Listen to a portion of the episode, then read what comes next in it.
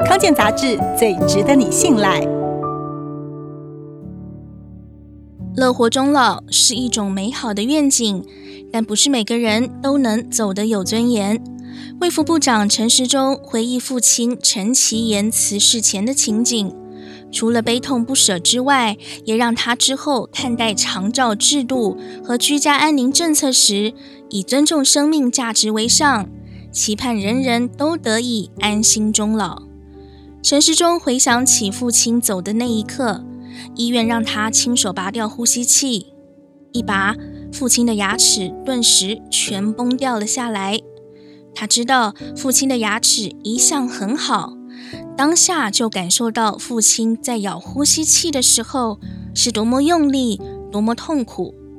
当他一针一针缝着父亲身上拔管后留下的孔洞，很心痛，心里不禁想着：应该来医院吗？还是让父亲最后十日在家里多待一些，是不是会开心一点？在家中安宁的走。至少有尊严多了。他也眼看着殡葬业者大动作搬动父亲遗体，很不尊重。接着将遗体送到二殡，当时二殡没有位置，殡葬业者竟然把父亲的遗体随意放在亭阿卡。他感叹自己人生努力了这么久，竟然还让父亲的遗体遭受这样的对待，自责很不孝。后来，家人想把遗体移到一殡，却遭到管理单位拒绝，因为依照规定，遗体只能在找到下葬的地方才可以移出来。